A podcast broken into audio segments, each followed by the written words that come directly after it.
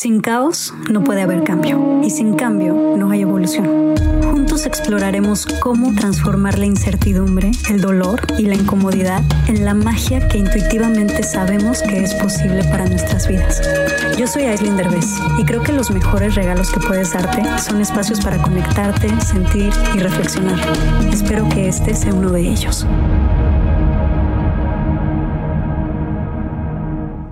Recibo muchísimos comentarios respecto a la manera en que educo a mi hija y cómo vivo la experiencia de ser mamá. Muchos de esos comentarios son de personas que creen que al ser madre debes perder tu individualidad. Yo no estoy de acuerdo con ese concepto. Y por eso decidí platicar con la psicoterapeuta Nilda Chiaraviglio para hablar de la idea de normalidad y el deber ser, desde el punto de vista de la maternidad y el machismo que existe en nuestra cultura y que nos afecta a mujeres, hombres, niñas y niños por igual. En este capítulo platicamos sobre qué pasa si atropellas tus valores, deseos e intereses por una relación. ¿Cómo no desdibujarte en tu relación de pareja? ¿Cómo no dejar de ser mujer y pareja a la hora de ser madre? ¿Por qué creemos que la madre abnegada y sacrificada es la mejor madre? El hecho de que los hijos son del padre y la madre y no solamente de la madre. La importancia de educar hijos responsables de su bienestar que no dependan de nosotros. Y cómo crear relaciones de pareja y matrimonios basados en el equilibrio. Espero que este capítulo te sea útil y te resuene. Hola. Hola. Yo quiero empezar porque creo que es un hecho que las mujeres también reproducimos conductas machistas porque fuimos educadas bajo esta sociedad patriarcal. Pero, ¿cómo podemos empezar a distinguir este tipo de conductas en nosotras mismas? Hay una que es la más frecuente, y es que me desdibujo, o sea, yo dejo de estar en contacto con mis necesidades, mis gustos, mis placeres, mis valores, intereses y deseos, o sea, mis todos. ¿Dónde quieres eh, comer, querida? Eh, donde quieras. ¿Se te antoja ir de vacaciones a la playa? Ah, sí, claro, fantástico. Pero no porque me parece fantástico, sino porque ni siquiera me pregunto si quiero ir a la playa o al bosque o a ningún lado. ¿Sí? Entonces, ese es un síntoma claro. O sea, cuando yo dejo de, de, ponerme atención, de decir lo que pienso, es porque de alguna manera dejé de pensar. Es como que te va anestesiando, ¿sí? Y cada día tienes un poquito menos de contacto contigo. Pero entonces, ¿por qué hacemos esto? Porque en nuestra cultura, como bien dijiste recién, en nuestra cultura patriarcal,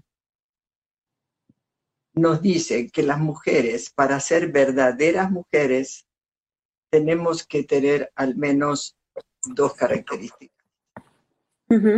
Una es tener hijos y la otra es sufrir. ¿Sí? Y esto no es que uno lo piense así, porque, porque nadie piensa de esa manera. ¿Sí? Al contrario, todos queremos ser felices, todos queremos este, vivir bien. ¿Sí?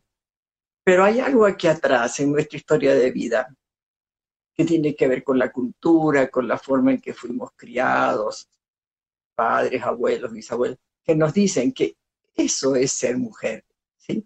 Le llamamos, en psicología, pero también en sociología y en muchas disciplinas distintas, estereotipos.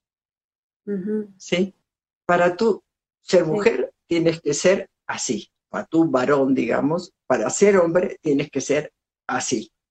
O sea que si no tienes hijos y si no sufres, no eres suficiente mujer en la cultura. No.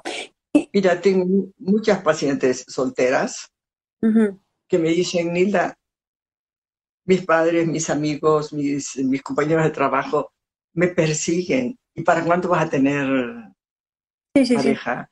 ¿Y para cuándo vas a tener hijos? Se te está pasando el tiempo para tener hijos. Es una tortura. La verdad es una tortura. Y dime una cosa, si nos enfocamos ahorita en las mamás, que fue un tema que me interesa muchísimo, yo me fui de vacaciones, ¿no? Y de repente me empezaron a llegar muchísimos comentarios de otras mamás quejándose que cómo es posible que yo me pueda alejar de mi hija más de un día, ¿no? Y yo quería preguntarte, o sea, ¿por qué en Latinoamérica tenemos esta idea de que ser mamá tiene que ser doloroso y que es un sinónimo de sacrificio y de abandonarnos como mujeres? Y si no haces eso, no eres buena mamá. No es que todas las mamás que se dedican a sus hijas la pasan mal. El asunto es de, dónde, si es tu obligación, si, si es tu sacrificio, si es tu valoración como mujer, entonces lo más probable es que te la pases mal. Sí, exacto. ¿Cómo afecta a los hijos cuando tú eres ese tipo de madre sacrificada y que estás abandonada de ti y que no te das tus espacios? Lo que pasa es que tú le enseñas a los hijos que ser adulto y estar en pareja, en familia y tener hijos y todo eso es a costa de tu desarrollo personal como mujer. ¿Sí? Entonces, lo que le estás heredando a tus hijos es que los adultos, las mujeres, pero también los papás, porque aceptan esto, ser adulto es un sacrificio. Y entonces los niños no quieren crecer, porque no les gusta, porque los padres no son felices, no se la pasan bien. En la casa empieza a haber vacíos, ¿sí? empieza a haber cada vez más silencios incómodos, empieza a haber cada vez menos conversación, empieza a haber cada vez menos erotismo, empieza a haber peleas, hay mucha violencia en eso. ¿Por qué? Porque si yo me violento sacrificándome, o sea, atropello mis valores, intereses y deseos, yo atropello mis proyectos personales, yo le voy a heredar a mis hijos una mamá que dejó de ocuparse de ser mujer, y no solo de ser mujer, de ser ser humano. Es delicado, y creo que por eso hay tanta eh, discusión alrededor de este tema. En nuestra cultura está lleno de creencias, por ejemplo, los hijos son de la madre. Exacto, también. Yo tengo la fortuna de estar con el papá de mi hija, digo, no como pareja, pero somos familia, y el papá de mi hija es un gran papá, y es un papá responsable, y es un papá que la cuida normal, como todos los papás deberían de cuidar a sus hijos. El problema es que estamos acostumbrados a que los papás normalmente no los cuidan. Esta cultura al ver ese papá es como, wow, el papá y la mamá quiere decir que entonces no la cuida o qué, ¿no? Los hijos son de la madre. Es como si el hombre no se embarazara, ¿sí? sí. Solo se embaraza la mujer. Claro, como nos crece la panza, entonces parece que nosotros más somos los embarazados. Pero oiga, para que tú puedas estar embarazada, hubo un espermatozoide y un óvulo. Entonces, el hijo es de los dos, no es de la madre. ¿Qué hace la madre cuando se apropia del hijo? Deja a su hijo huérfano de padre. Y el padre entonces siente que el hijo le quitó a su pareja, a su mujer, y que ahora esta señora de la cual estaba profundamente enamorado se convirtió en madre, maravilloso, pero el problema no es que se convirtió en madre, el problema es que dejó de ser una mujer. ¿Y esto es necesario? No, no es necesario. Uno puede ser madre, mujer, ser humano, pareja. ¿Y dónde crees que está el punto donde una deja de ser mujer por únicamente tener esta identidad de madre? ¿Dónde está ese punto de quiebre? ¿Por qué pasa? Yo creo que una parte muy importante es esta de la creencia, ¿no? De que los hijos son de la madre, y que la madre es una verdadera madre si sacrifica su vida por sus hijos. Como que este ego de orgullo de yo sí soy responsable como madre y mi responsabilidad es que yo los cuide y no su papá, ¿no? Pobre papá y pobre hijo.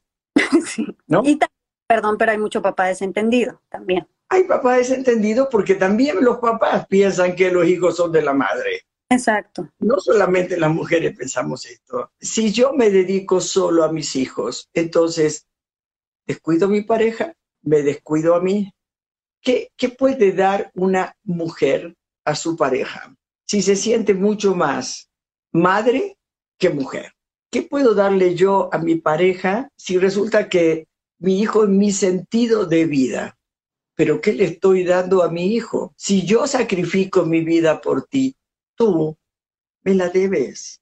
Entonces cuando tú seas grande, a ti te toca pagar la cuenta me vas a tener que cuidar. Y me vas a tener que mantener. O sea, a la criatura se le pone una factura encima muy difícil de pagar. sí. Claro, hay hijos que les encanta morir por los padres. ¿Sabes cuántas parejas tengo que se divorcian porque los señores se ocupan de su familia de origen en vez de la familia presente? Pero entonces, ¿tú cómo crees que deben de estar las prioridades ahí? La prioridad siempre es el equilibrio. Soy mamá y lo disfruto. Soy mujer y lo disfruto. Soy pariente del papá de mi hijo y lo disfruto. Soy pareja del padre de mi hijo o de cualquier otro y lo disfruto. Le doy porque lo tengo, no porque me vacío. ¿Sí? Entonces, si yo puedo dar amor, pero porque lo tengo para mí, ¿sí? Entonces yo desde ahí doy el amor a mis hijos y doy el amor a mi pareja y a mi pariente y a mi trabajo y a mis sueños y a mis valores y a mis intereses y a mis deseos, etc. El equilibrio de todo esto no es un asunto de quién está arriba de quién. Esto es un problema de la cultura. Todo es competencia. ¿Quién está más arriba de qué otro? No, no, no estamos arriba de nada ni de nadie. El equilibrio en todas estas partes que constituyen mi ser es la mejor herencia que le vamos a dar a los hijos. Si yo soy capaz de hacerme responsable de mis necesidades, yo soy capaz de hacerme responsable de mi bienestar. Amay Natural es una compañía que hice con una de mis mejores amigas, Mariana Burelli. En Amay Natural creamos productos 100% naturales y sustentables como shampoo, acondicionador y crema. Todo en barra. También tenemos otros productos deliciosos como nuestra línea para bebés. Todo lo que hacemos es libre de sulfatos, parabenos, sintéticos, aceite de palma, silicona, fragancias químicas, empaques de plástico y por supuesto libre de crueldad animal. Están disponibles en amai.mx, en Amazon y en sephora.com.mx. Checa el Instagram de Amai Natural o la página web amai.mx para más información. Si tú no te actualizas para poder criar a tus hijos para el mundo de hoy, el mundo que ellos tienen que vivir hoy, ¿sí? Entonces, eres un padre caduco, eres obsoleto, ¿sí? Y el mundo de hoy no es el mundo de la fusión, de lo muégano, mm. ¿sí? No porque lo muégano haya estado mal hace 50 años atrás o 100 años atrás. No estamos hablando de lo que está bien y está mal. Estamos diciendo que el mundo de hoy no es funcional con ese tipo de creencias con ese tipo de valores. Eh, tenemos que criar a los hijos para que vivan responsables de su bienestar, sin mí, porque nos morimos, Aileen, nos morimos. Exacto. ¿Sí? Entonces, si le damos de comer en la boca hasta los 3, 4 años, si los vestimos y los desvestimos. Hace frío, te pones el suéter, el chico está todo sudado porque estaba jugando. No, hace frío, te pongo el suéter. Si estamos permanentemente mandando el mensaje de que tú no puedes sin mí, ¿qué va a pasar? Efectivamente no van a poder sin ti. Exacto. Exacto. Ellos reaccionan a como tú los tratas y si los tratas como bobos van a ser bobos y si los tratas como gente inteligente y madura van a ser gente inteligente y madura. Yo lo he comprobado con mi propia hija cuando uno es pequeño, necesita, y sí es necesidad, porque si no se muere, necesita del otro. ¿Sí? Cuando somos adultos y podemos sobrevivir solo y hacernos responsables de nuestro bienestar, podemos no necesitar al otro, no necesitar a la pareja, ni al pariente, ni a los hijos, sino que estamos en pareja o estamos en parentesco familiar o estamos con los hijos porque nos nutre, porque es un placer, mm. porque nos permite seguir desarrollando nuestro ser humano sin necesidad. ¿Y qué le enseñamos a nuestros hijos? A ser responsables de su bienestar. Y entonces, ¿de dónde viene esta necesidad? ¿De dónde viene esta identificación con la pareja, donde identificas tu vida y haces tu vida alrededor de tu pareja en todo, porque te identificas como la esposa de y también como la mamá de? Toda tu identidad está alrededor de tus hijos o de tu pareja. Digo, a mí me pasó y es durísimo y es fuerte de identificar además. Los seres humanos nos movemos a través de jerarquías. Hay uno que domina y otro que se somete. ¿Quiénes se someten? Los más vulnerables. ¿Quiénes son los más vulnerables? Los que dependen económicamente para que le den de comer de otro. ¿Sí? Niños y muchísimas mujeres. Sí.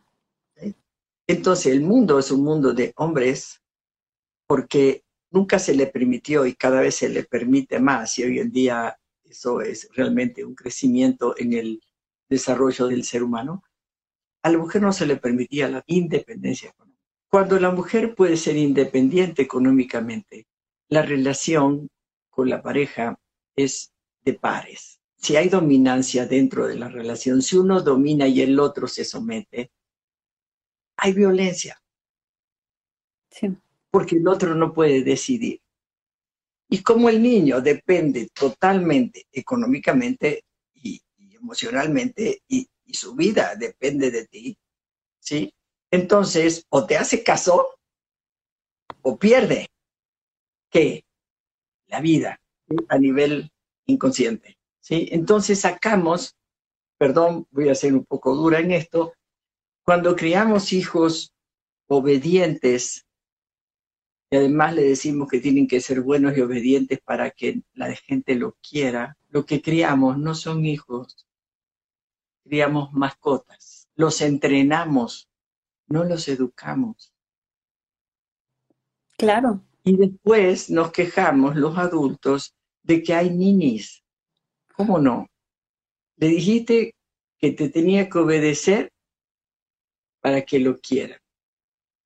Le hiciste todo y eso significa que el niño en su inconsciente recibía, tú no puedes, yo sí, tú no puedes, yo sí, tú no puedes, yo sí, yo puedo, tú no. ¿Sí? El niño va recibiendo que no puede. Exacto. ¿Sí? Si no lo dejas vestir solo, si no lo dejas comer solo, si no lo dejas jugar en su espacio privado, si lo metes a dormir a tu cama, el niño lo entrenas. Lo que haces con tu hijo tiene consecuencias. Pero, por ejemplo, o sea, esto es muy interesante porque sí, eh, vivimos en una cultura donde tener hijos obedientes es lo máximo, ¿no? Es como, soy súper buen papá si mi hijo es obediente, ¿no? Y ahí está fuerte porque, digo, yo que tengo a mi hija y que estoy, o sea, luchando con todo mi ser de criar una hija independiente y que no pierda su identidad y que sea ella misma es fuerte porque sí implica, pues, o sea, no hacerla una hija obediente, sino hacerla una hija auténtica. Y en ese momento, sobre todo cuando estamos en la etapa de los berrinches, sí implica dar muchísimo de ti como madre porque es muy fácil crear hijos obedientes. Y entonces los niños viven apanicados no tienen ni idea de quién son ellos, ni de qué les gusta, ni de qué quieren, porque se les olvidó desde los dos años que les pegaron y tenemos que vivir una vida como adultos en, tratando de encontrar quiénes somos. El objetivo central del padre es que los niños logren, logren vivir sin ti. O sea, que vayan desarrollando la autonomía poquito a poco, de acuerdo a su edad, por supuesto. Por la ley de la vida, los viejos no morimos antes que los jóvenes. Si tú tienes a tu hijo apresado en tu circuito, el día que te mueres, esa persona no sabe ni qué hacer. Le destrozas la vida. Claro, para podernos morir tranquilos es de ver a los hijos que hicieron su vida, que la hicieron y la deshicieron mil veces. Tenemos que tener claro, si las personas que los cuidan no tienen concurrencia, o sea que lo que piensan es igual a lo que sienten y es igual a lo que hacen, entonces no se construye la autonomía. El, segundo gran objetivo sería esto que se le suele llamar empatía, ¿no? Pero ¿qué, es eso? Son todas estas habilidades sociales para ir generando vínculos afectivos en muchas áreas. Me gustaría poner un elemento más. Antes se creía que la infancia era destino. Hoy se sabe que esto no es cierto. ¿sí? Hoy se sabe que los sistemas de creencias se pueden cambiar, y hoy se ha demostrado con muchas investigaciones científicas que la influencia de los padres en los hijos adultos, digamos ya personas adultas, es del 17%. El contexto, lo que les va tocando vivir en la vida, la violencia que encuentran en todos lados y los amores que encuentran en todos lados, no es cierto que así como te trataron vas a tratar. Mm. ¿Sí? Solo es cierto en un bajo porcentaje porque hay muchas más actividades que son muchas más experiencias en la vida, en el colegio, en las maestras, bueno, etcétera, que, que van formando esta otra parte de tu ser, ¿sí? De tus sistemas de creencias. Ya cuando uno tiene más de 20 años, ya te puedes hacer responsable de tu propio bienestar. ¿Sí? Hay cosas, gracias a Dios, todos los padres nos equivocamos. ¿Sí? ¿Por qué? Porque gracias a que nos equivocamos es que nuestros hijos pueden decir, ah, eso yo no quiero. ¿Sí? Les gira la piedra, inventan otra cosa. Entonces, a todas las mamás y los papás que nos están escuchando, métanse en escuela para padres. Ay, sí. Lean. Tus padres a lo mejor no tuvieron esa oportunidad, pero hoy en día la generación tuya, la de hoy, sí la tiene. ¿Para qué repetir lo que a ti te hizo daño? Mil, mil, mil gracias. Creo que es información que vale oro y de verdad, por favor, a los que nos están viendo, si les gustó esto, compártanlo con otros papás, compártanlo con sus amigos. Creo que es una información súper, súper importante. Y pues ya sabes que te adoro, estoy feliz. Gracias ayudarme en mi camino, me has ayudado demasiado. Gracias por incitarme a hacer esta mamá que soy. Gracias por incitarme a también darme mis espacios, a irme de vacaciones, a pasármela bien, a disfrutarme como mujer. De verdad, yo estaba muy metida en el lado de sacrificarme como mamá por los primeros dos años y, de verdad que gracias a ti he, he cambiado mucho. Me siento mejor que nunca, entonces te lo debo a ti. Me ayudaste también a salir del hoyo más profundo, así que todo el año pasado. Entonces, muchas, muchas gracias. Al contrario, y para mí es un honor ¿eh? ver que personas como tú pueden darle vuelta a su vida y hacerse responsable de su bienestar y como mujer enseñarle a su hija, mujer, que vale la pena ser mujer. Uf, sí. sí, vale la pena ser mujer. Sí, sí, vale. Ser uno mismo como mujer. Gracias. bye, bye. Ojalá que hayas disfrutado este episodio. Y recuerda que en nuestra página web, la magia-delcaos.com, puedes encontrar mucha más información de estos temas y de nuestros invitados. Tenemos blog, tienda en línea y material exclusivo para los que se suscriban.